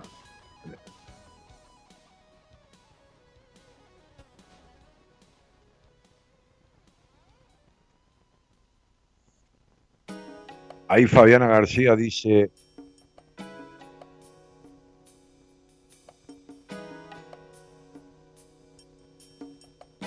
Ahí lo perdí el mensaje. Ah, dice, dice, en terapia, entregar la cabeza es entregar todo. Nada fácil en el camino, hay resistencia de todo tipo. Al menos a mí, a mí me pasó, dice, ¿no? En terapia entregar la cabeza es entregar todo. Na- Nada, nada fácil, dice, nada fácil en el camino, ¿no? A mí me pasó. ¿eh? Hay en el camino hay resistencia de todo tipo, di- dice. A mí, al menos a mí me pasó. Bueno, Fabiana, el tema es que si te pasó y pudiste vencer esas resistencias, ¿no? O si te quedaste con esas resistencias y decís a mí me pasó, como si el proceso en tu terapia terminó y vos no pudiste vencer esas resistencias o las venciste. ¿Viste? Este es el problema de no poder hablar, ¿no? Porque se genera todo un diálogo que se entrecorta, ¿no? Este, Julio Sánchez dice gracias. Eh, No sé si a mí o a alguien que le ha hecho algún comentario o, le preguntó algo ahí en el chat y le contestaron. Este, di- dice, dice gracias ahí, así que no, no sé a qué se refiere. Eh, así que Fabiana, si, si querés hablamos de eso, ¿no? De si venciste o no esas resistencias o, o, o te fuiste del proceso en terapia con eso atragantado, ¿no? Con, con eso sin hablar, qué sé yo. Este, y, y lo terminaste. Así que bueno, no sé. En fin. Ese es, ese es el tema. Bueno, ¿hay, hay alguien este, para, para abrir este libro en, en la página que ustedes indiquen? Y, y yo les leo lo que la página dice. Sandro Daniel Suárez dice, buenas noches querido maestro, excelente apertura. Bueno, Sandro, sí, es una apertura que me ayudé de un tipo que sabe muchísimo de psicoterapia y, y, las, las, recomendaciones que da a los profesionales para un buen proceso. Y está bueno que uno se lo diga a, a las personas que hacen terapia, ¿no? los que son pacientes, que les diga todo, todo este conjunto de sugerencias para que haya una buena terapia, para que sepa cómo están transitando desde ellos y qué están recibiendo también del terapeuta. ¿no? Está bueno que así sea.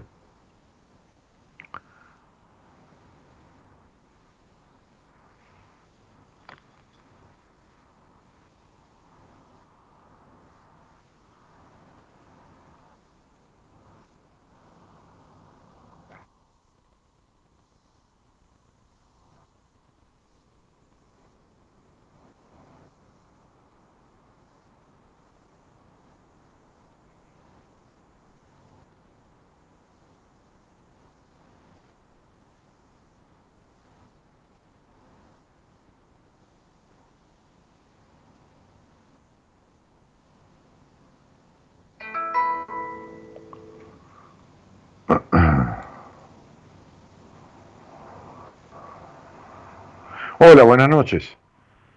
Hola, buenas noches. ¿Qué tal? ¿Cómo es tu nombre? Buenas noches, Daniel. Buenas noches a todos. Mi nombre es Karina. Cari, ¿de dónde sos? Soy de Casero. Bueno, te- tengo un, un libro aquí que tiene, a ver, la última página yo no, no recuerdo nunca. Sí, termina en la, en la 200 y empieza, empieza, va la parte esencial del libro, porque empieza antes, eh, en la página 16. Así que de la 16 a la 200 vos podés elegirme el número que quieras. El 50. El 50. Ajá.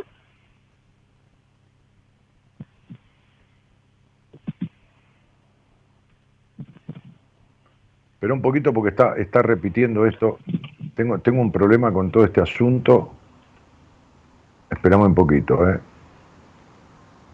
A ver ahí, Cari, ¿me escuchás? Sí, yo te escucho re bien. Bueno. ¿Me escuchás doble? Hablo y, y, No. y se vuelve a repetir. No. No, no, Muy no, bien. te escucho re bien. Entonces decime un número, del 16 al 200. El 50. Muy bien, el 50. Déjame que vamos a buscar la página 50. Estoy por la 72, 64, 58, 48, 49, 50. Acá está.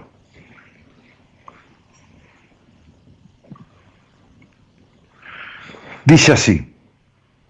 Dice, evita o tienes que evitar a esos suplantadores que deciden por vos. Toma en tus manos la rienda. Vos tenés que decidir. De hecho, tu alma nace en el mismo momento en que tomás esa determinación. Mientras son otros los que deciden por vos, tu alma sigue estando dormida y aletargada. La perspicacia surge cuando comienzas a decidir por vos mismo.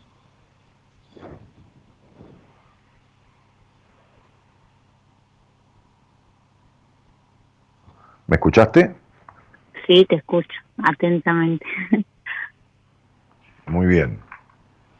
¿Querés quedarte con eso? ¿Querés decirme algo? ¿Querés hacerme una pregunta que no tenga nada que ver con eso? Lo que quieras. Esta página que vos elegiste, Sí, ¿no? que es la 50, acá está, este, es como una figura de una mujer repetida un montón de veces, ¿no? como que la misma mujer repetida un montón de veces mirando para el costado, ¿no? como si estuvieran mirando lo que le están indicando hacer, ¿no? Este, así está, porque todas las páginas están así un poco, un poco ilustradas, ¿no? Entonces dice, evita a esos suplantadores. ¿Desde cuándo escuchás este programa, Karina? lo empecé a escuchar hace cuatro o cinco años, cuando me puse en pareja con mi marido. Ah, mira qué bien. Sí, porque el que seguía. Ah, porque él me seguía. Bueno, Sí, bárbaro. Bien. Este, ¿Te resuena esto que dice de lo que elegiste? sí en, en parte sí, muchas veces me han dicho que tenía que hacer hasta que yo dejo de hacerlo. Dejás de hacerlo, o sea, lo haces y después dejás de hacerlo. No es que escuchás primero a los demás siempre y seguís primero esas Sí, indicaciones. Sí, soy de escuchar mucho, soy de escuchar mucho, pero eh, a ver cómo te explico. Eh, tal vez porque siempre necesité eh, la aprobación del otro, entonces yo escucho mucho, escucho mucho, eh, pero después hago lo que quiero, aunque me equivoque, pero últimamente hago lo que quiero. Ah, bueno, bueno, bueno. Quiere decir que últimamente, últimamente, ¿qué es últimamente? ¿Qué decimos? últimos ¿Un par años, de de mi vida.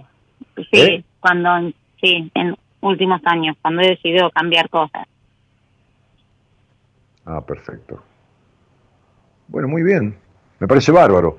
Quiere decir que esto ha tenido que ver con tu vida durante mucho tiempo. ¿Qué edad tenés vos? Porque yo no tengo datos tuyos ni nada. Voy a cumplir 50 en dos meses. Ok. Bien.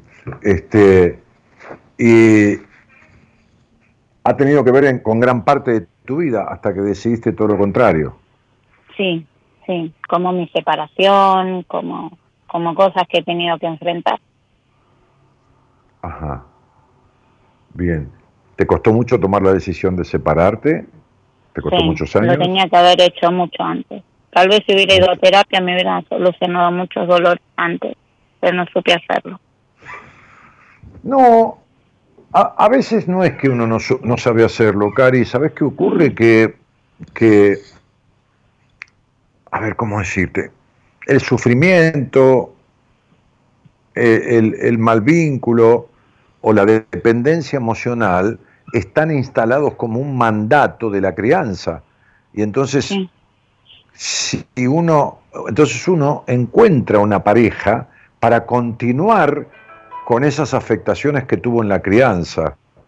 Y no se separa porque separarse sería separarse de las órdenes que los padres los dieron. Suponte, padre o quien te criado, suponte que te han criado sin ser escuchada, ¿no? O te han criado con la exigencia. Entonces vos te casás con alguien exigente o con alguien que no te escucha. Si vos te separás de ese alguien, es como desobedecer a tus padres. ¿Se entiende? Sí, entiende. Entonces, ah, viste. Entonces, te, sonreís porque es así. Entonces, no es que uno no sabe hacerlo, es que uno, justamente, yo suelo decir siempre, y es algo que no, no lo escuché en nadie, que un día me di cuenta yo, que el mayor problema para resolver conflictos o cuestiones de la vida que, que, son negativas es el miedo a resolverlos. Es re loco, ¿no? Porque sería, este, es como que tengo miedo de resolver lo que me molesta y sentirme bien, porque resolver lo que está mal en tu vida, que fue instalado a través de los vínculos primarios en tu historia de la infancia, este, este, e, es desobedecer a que, esa forma en la que fuiste criada. Sí, incluso afrontar la separación era cuando yo lo, planteo era, no, ¿qué van a decir los demás? Ah, bueno, no por ejemplo. en mi lugar de decir que, ¿por qué te quieres separar? No, ¿qué va a decir el otro? Tenés un nene de dos años, vamos a estar separadas, tenés que aguantarte. Yo me aguanté un montón de cosas y acá estoy con un matrimonio de cuarenta y pico de años. Y si vos decís, te callás la boca y te vas callando y te vas callando. Sí, exactamente. Hoy me decía una chica que yo atendí, me decía, ¿sabes qué pasa? Que, que, yo me terminé creyendo que yo soy el problema de mi familia. Pero es que no, es imposible, le digo. Pero es que si a vos te dicen que esta, ella tenía unas zapatillas blancas, muy inteligente, ¿eh? muy inteligente. Este, si a vos te dicen desde chica que estas zapatillas son amarillas y que son amarillas, y vos decís, no, me parece que son blancas, pero son amarillas, son amarillas, son amarillas, son tus padres. De última, vos crees que son amarillas. Mm. Y, tiene, y tiene razón. Tiene toda la razón del mundo. Una, una chiquilina, digo chiquilina en el buen sentido, de 20 años, recién cumplidos, me dio como, como ¿cómo te puedo decir? Una, una lección, ¿no? ¿no? Este, desde su simpleza, de cómo se instala un mandato. ¿Entendés? Y si, si a vos te dicen que, que, vos sos la culpable de los conflictos que tiene la familia y te echan la culpa, y porque vos, y porque esto, y porque claro, o no te queríamos tener, o, todas estas cosas, este, este, te lo terminas creyendo, me dijo, con mucha tristeza, ¿no? Me dijo, me lo dijo con mucha tristeza. Porque justamente yo hablaba de, de un montón de cosas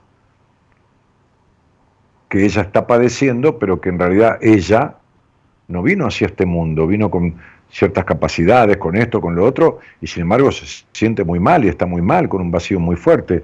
Y ese vacío proviene de que no fue escuchada y fue criada en, mucha rigidez y, exigencia, y entonces es como si se saliera del cauce, ¿no? Yo le explicaba, decía, es como si a Messi el padre le hubiera dicho, deja con esa pelotudez, nene, de jugar al fútbol, vos tenés que ser ingeniero, ¿entendés? y tenés que ser ingeniero y el fútbol no sirve para nada y eh, listo, chao. Messi nunca hubiera jugado al fútbol. Porque se interponen entre, se interpone el deseo ajeno de alguien que es un referente importante en la vida, que es un padre, una madre o cualquier adulto que lo cría al niño, porque el niño, el mayor terror que tiene un niño en la vida, inconscientemente, así como una sabiduría, es que es ser excluido, porque no puede por sí mismo. ¿A dónde va? Tienes cuatro años, cinco, seis, ¿a dónde quiere que vaya? Bueno, mira, me voy de casa, agarro la ropa y me la tomo. No, no es un perro que a los 60 días lo tiras a la calle y, y se la rebusca para comer y vive. El niño cuando tiene 3, 4, 5, 6, 7, 8, 9, 10 años, ¿qué hace? Entonces se queda en un hogar donde durante años y años y años hay tristeza, hay maltrato, no hay escucha, o hay exigencia, o hay desconsideración, o hay sobreprotección, o hay peleas y quilombo, o se queda ahí y ve una madre infeliz todo el tiempo, o ve golpes, o agresiones, o discusiones, y todo esto le queda instalado. ¿Durante cuántos años? Durante 3, 4, 5, 7, 8, 10, 14, 15, 18, 20, todos los años que vive allí. ¿Está claro? Claro, y vos crees que es lo que viste en tu familia. Pero cuando vos Porque te es dicen... el único ejemplo que tuviste. Pero claro, cuando vos te dicen, te muestran un aparato que, que, mu- que tiene imágenes y te lo muestran, el pibe no sabe de qué se trata. Y la madre le dice, televisión, televisión.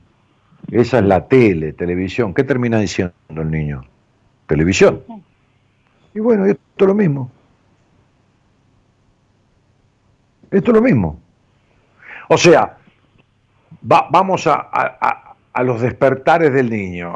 Entonces, suponte que una madre o un padre ve a la nena que tiene 7, 8 años y la nena no sabe ni de qué se trata, pero en una cosa instintiva, pulsional, ¿eh? se está tocando, se está tocando ahí su, entre las piernas, su genitalidad, pero lo hace como una cosa automática, no, no tiene conciencia de lo que está haciendo, porque tiene 6 años, 7, y le pega en la mano, le dice asqueroso. Yo tengo una paciente que la madre siempre que no hacía lo que ella quería, le pegaba en la boca pero le pegaba en la boca, ¿viste? Cuando te pegan en la boca fuerte, ¡paf! Incluso cuando estaba de visita en algún lado, no se quedaba quieta, o se salía de la silla, que la madre decía, te quedás sentada acá hasta que nos vayamos, y ¿sabés? le pegaba en la boca. ¿Sabés qué le cuesta a esa mujer? Hablar, expresarse. Ay, sí. A ¿Sabés mí se me encontró? cerraba la garganta mucho tiempo. Claro, Estuve mucho claro. tiempo así. Claro. Que cualquier problema que tenía se me cerraba la garganta. Claro. Porque, porque, porque fuiste criada con imposibilidad de expresión libre. Por eso fíjate, fíjate el libro, que la página la elegiste vos, ¿no? Yo, yo no sé nada de vos, no tengo la fecha, no, no puedo inventar. Porque si tuviera toda la- tu fecha, todo tu nombre, descubro ciertos aspectos, entonces puedo decir, ay, la página dice esto y no dice nada. No, está acá, la puedo poner ahí y mostrarla en la cámara. Pero, pero digo, fíjate lo que dice el libro, ¿no? Escuchar, eh, vivir a partir del, de- de- de- de- del mandato ajeno, ¿no? De- dice, dejar de escuchar a los demás y decidir por vos misma. Y es lo que te costó toda tu vida. Evita Así a esos suplantadores que deciden por vos.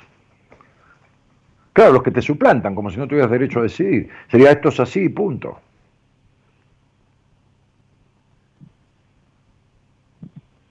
Es la crianza no, no escuchada. El ser criado sin ser escuchado. Bueno, Cari, me alegro que, que lo hayas Sí. superado, aunque te ha costado muchísimos años, ¿no? Este, Sí, sí me costó. y- me costó. La palabra de mi mamá, porque lo digo yo, todas las explicaciones de mis por qué. no, no es la palabra de tu mamá solamente, es la palabra de tu mamá y los silencios de tu papá. Son cómplices Sí. en eso. Sí, yo siempre lo tuve, y vos me hiciste entender eso. Siempre lo Claro. tuve en un altar a mi papá.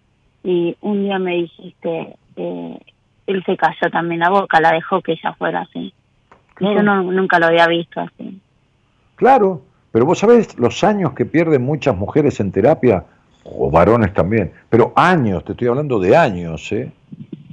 Mm. de años hablando de la madre y de cosas, y, vuelta con la madre, y vuelta con la madre, ¿no? Este, y el terapeuta se queda con eso. Pero es una cosa increíble. Pero ¿por qué se queda con eso el terapeuta? Porque tiene el mismo conflicto y no lo ha resuelto nunca. Entonces no lo puede ver. ¿Entendés qué simple que es? Te digo, pues yo atiendo psicólogos, ¿eh? Mm. O sea, no es que atiendo yo, ay, soy un profesional de la psicología que se dedica a atender psicólogos. No, es que cuando escuchan el programa, como vos te das cuenta de cosas, se dan cuenta de cosas. Y como son seres humanos, como cualquier otro, que tengan un título y un conocimiento de lo técnico y de lo informativo, de estructuras psicoterapéuticas, de las corrientes psicoterapéuticas y de qué constituye cada una, es información. vos podés estudiar este, geografía y, saber mucho de un montón de países, pero por ahí no conoces ninguno. ¿Entendés? y bueno, y esto es lo mismo. Vos podés estudiar de los conflictos de otro al otro, pero no podés resolver el tuyo porque no podés verte a vos mismo en eso que estás leyendo. Lo tomás como información, pero después cuando vas a la práctica, si tenés ciertas afectaciones, eh, no un problema, porque todos tenemos problemas en la vida, sino ciertos conflictos que traes de tu historia, por más título de psicología que tengas, por más cosa que te no, no, no, no, no, te sirve. Porque estás informado, como decía aquella terapeuta mía, pero no estás formado. Estás informado como profesional de la psicología, pero no estás formado como persona.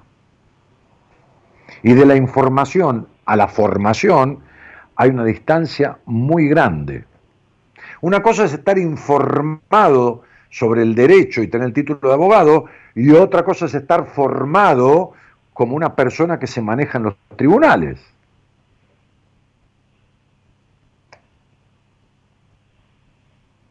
No es lo mismo.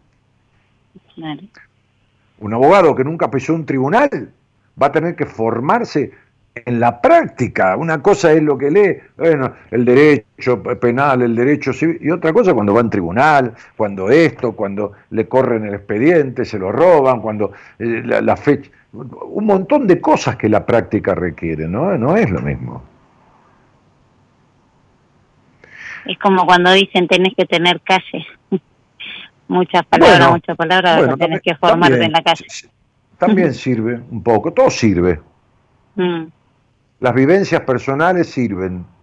La primera carrera que yo estudié, que es consultoría psicológica, el primer título va, que tuve, este, eh, eh, una de las bases del, creador del counselor, que es muy difundido en Estados Unidos, en, Inglaterra, en, España, en Italia, la consultoría psicológica. El otro día se recibieron un montón de oyentes que empezaron hace tres años a estudiar la carrera, cuando yo, viste, casi siempre hablo con la rectora, promociono, que el que quiere empezar esta carrera, bueno, nada, una cosa que uno hizo y lo comparte con nosotros, este, y se recibieron, este, este, y, a partir de haber escuchado el programa, y, que otro. Y, Carl Roger, que fue el que, así como hay otros que fundaron otras corrientes psicoterapéuticas, este, decía mi experiencia, mi mayor sabiduría. La experiencia de qué? La experiencia de vida, la experiencia como paciente, la experiencia como profesional, pero todo junto.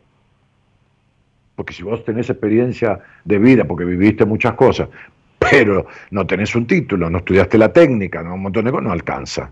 Si estudiaste la técnica y viviste adentro de una burbuja o de una caja y no viviste nada en la vida, pues tampoco sirve, ¿entendés? Este, y, bueno, y así todo. Entonces, eh, la información, las vivencias, la experiencia y la formación son las tres cosas que se precisan. Así que bueno, Cari, me alegro mucho que hayas logrado esto. El libro está hablando de esto, así que es como para que lo refuerces, para que lo sigas teniendo en cuenta o para si te falta un poco, crecer en ese poco que te falta. Bueno, vamos, vamos por eso entonces. Te mando un besito grande. Gracias, gracias por el programa hermoso como siempre. Gracias, mi vida, un cariño grandote. Gracias. Bueno, ¿qué más? Eh, ¿Tengo otro llamado? Otro. Hola, buenas noches. Buenas noches, Dani. ¿Cómo estás? ¿Cómo te llamas? Aurora. Aurora. ¿De dónde sos, Aurora? De México. Hablamos hace como un mes y medio. Ah, mira. Este, bueno, entonces, decime ¿Qué, qué página del 16 al 200 abro? 134. 134, a ver, déjame ver. Qué poca luz acá. Que si prendo la luz de arriba es mucha luz.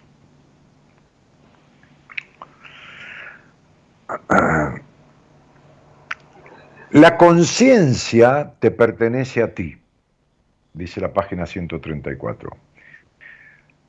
La conciencia te la otorga la sociedad, es una imposición sobre tu conciencia, ¿no? Hace una separación entre dos palabras, que es conciencia y cons con S, SC.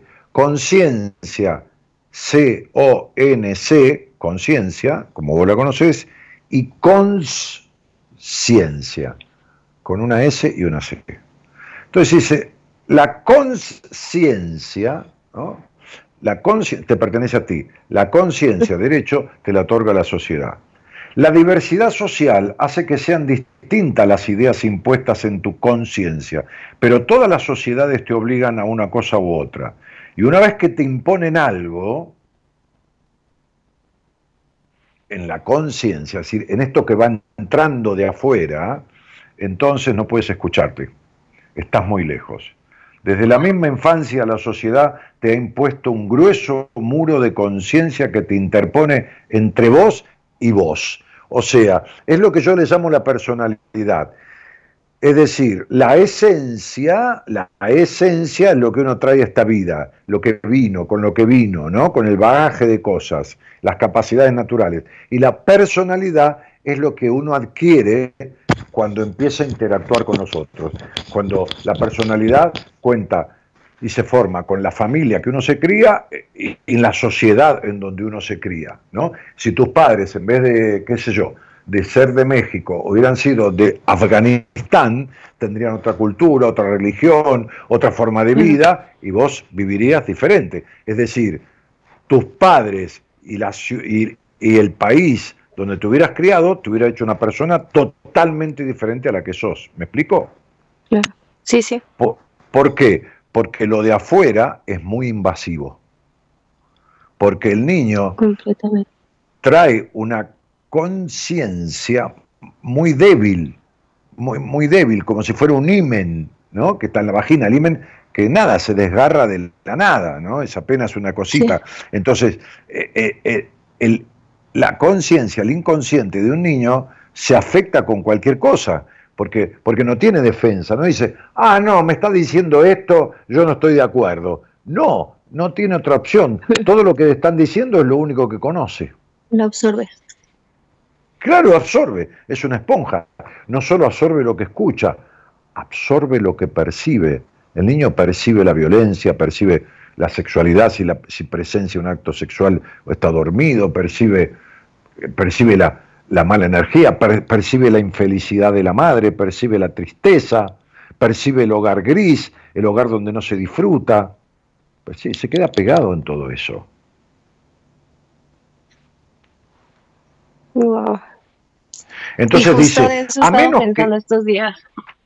¿Qué me decías, Aurora? Perdón, perdón. No, no, no, yo te interrumpí. Que justo eso estaba pensando estos días, que, que si dejo que me influya mucho eh, lo que la gente dice. Claro, dice, aquí sigue diciendo, a menos que hagas que la persona se sienta culpable, no puedes esclavizarla psicológicamente. Uno no puede hacer que el otro dependa de uno si uno no le carga la culpa y le maneja la culpa y le dice, así me, así me respondés, así me haces doler, yo que te di la vida, o esto, lo otro, este, te estoy pidiendo que estudies tal cosa y me decís que no, que crees. Todo esto genera culpa. te estoy pidiendo que así me contestás a mí, yo que a mí que me debes la vida.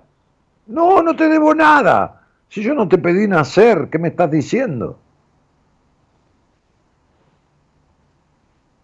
Y una vez que has creado la culpa, dice el libro, en su mente, la has despojado de todo su coraje, de toda su audacia, de toda su capacidad de autonomía. Has destruido todo lo que poseía de aventurero, de audaz, de intrépido, has destruido, has reprimido toda posibilidad de que fuese un individuo por derecho propio. Con la idea de culpa, casi has asesinado, es maravilloso esto, ¿no? El potencial humano que este ser traía en sí mismo. Nunca podrá ser dueño de sí mismo, a menos que resuelva esta carga de culpa que le fue infligida. La culpa la obligará a depender de otro, de un Mesías, de un Salvador, de, de una ilusión, de una fantasía, de Dios o de una enseñanza religiosa o de lo que fuera, ¿no? pero no va a poder depender de sí misma.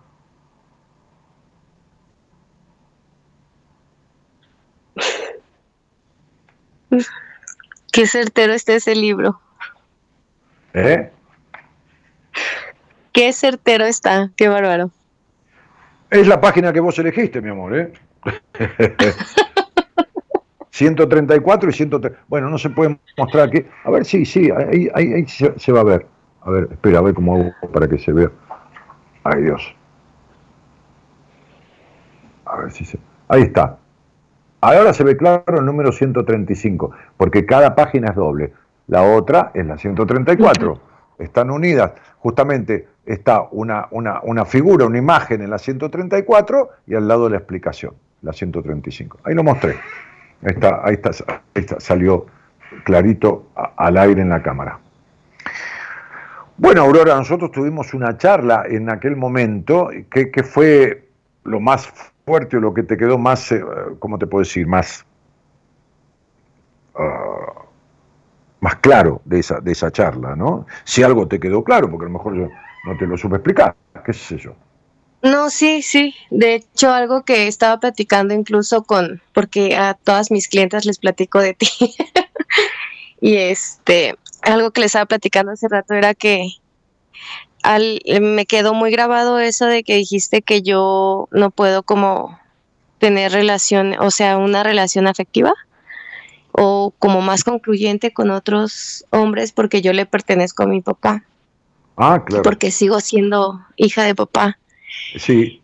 Entonces, sí. eso es algo me, que me, todavía... Te debo haber dicho, mientras seas únicamente la hija de tu padre, no vas a poder ser mujer de nadie. Sí. Claro. Eso es algo eh, que me retumba todos los días. Claro. Bueno, ¿pero qué edad tienes? 37.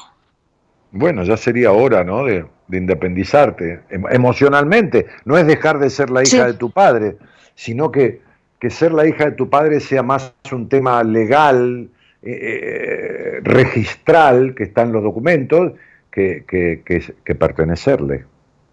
Como si fuera sí, el hombre claro. de tu vida, como si fueras vos la mujer de él. Y vos no sos la mujer de él, ni eres el hombre de tu vida. Él es un padre. Uh -uh. Ningún padre puede ser el hombre de la vida de una mujer, porque es padre ni ninguna mujer claro. puede ser la mujer de la vida del padre, porque es hija. El padre no es un amigo, sí. ni es el hombre de la, de la hija, ni la hija es la mujer del padre, ni nada. Todo eso es perverso psicológicamente, ¿entiendes? Pervierte la sí. psiquis. Bueno, ahí, ahí tenés. Así te pasa. Bueno, algún día vas a tener que decidir re resolver eso. Sí, ya pronto, espero que pronto ahora sí ya se resuelvan. Todas las situaciones para poder ya tomar la terapia. Bueno, como con, con, quien quieras y como quieras, pero resolverlo, mi cielo, porque porque llevamos media vida de eh, media vida, no quiere decir que vas a vivir 74 años, vas a vivir 100, pero es una manera de decir, ¿no? Este, este, sí, sí, sí. Uno nunca sabe cuánto va a vivir, pero llevamos no importa, ni media ni un cuarto. Llevamos 37 años de vida de, de, de, de, de parejas, de decepción, de, de imposibilidades, de, y de muchas otras cuestiones que debemos haber hablado que son consecuencia de todo esto, ¿no? Sí. Bueno, querida. Sí, sobre todo eso que ya tengo ganas de una pareja padre, disfrutar. Bueno, dale. Para eso, primero tenés que tener una buena pareja contigo misma. Sí. una buena sí, relación. por eso sanar. Claro. una buena sociedad contigo mismo, un buen vínculo consigo mismo. Quien no tiene un vínculo coherente consigo, no habrá pareja en el mundo que le resuelva eso, ni podrá tener ni sostener una, una coherente pareja con nadie. Te mando un, un cariño. No, sí, eso estoy muy consciente. Sí, seguro. Muchas gracias. Te, agradezco que acompañes en el programa este, y me tengo que ir porque ya se pasó la hora. Te mando un beso grandote. gracias a ustedes. Bonita noche. bonita noche para ti. Bueno, nos vamos. Yo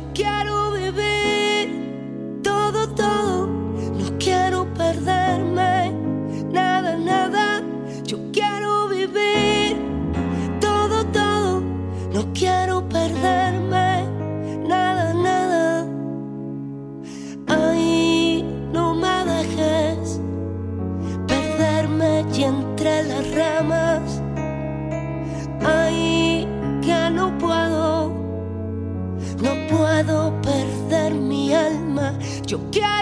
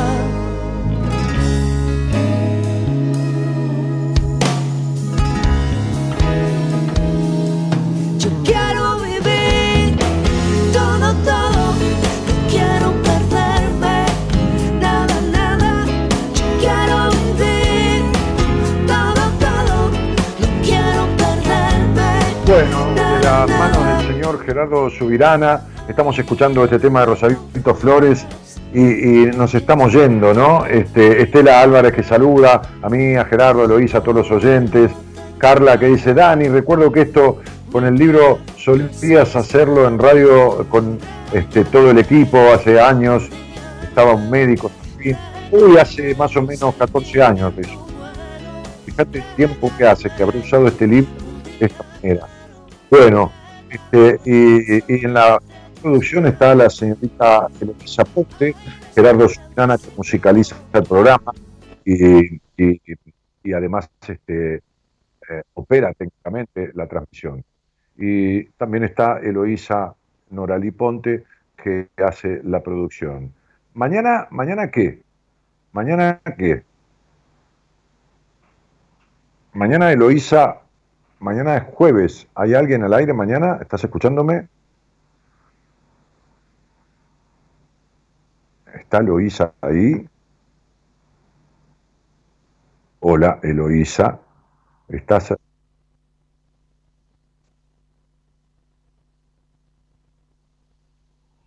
Se fue.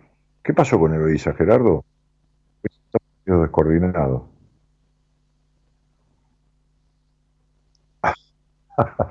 Bueno, no sé quién conduce mañana Buenas Compañías, este, mañana jueves, pero hoy jueves, digamos, a la semana de- del viernes, pero bueno, el equipo va a conducir el programa. Les mando un cariño grandote, muchísimas gracias por estar. Chao, chao a todos. Chao, chao.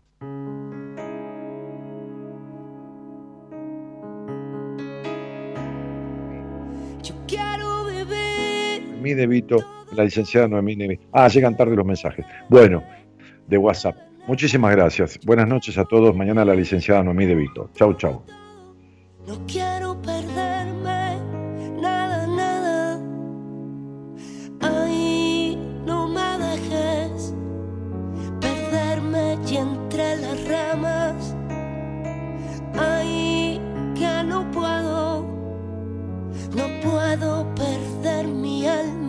Yo quiero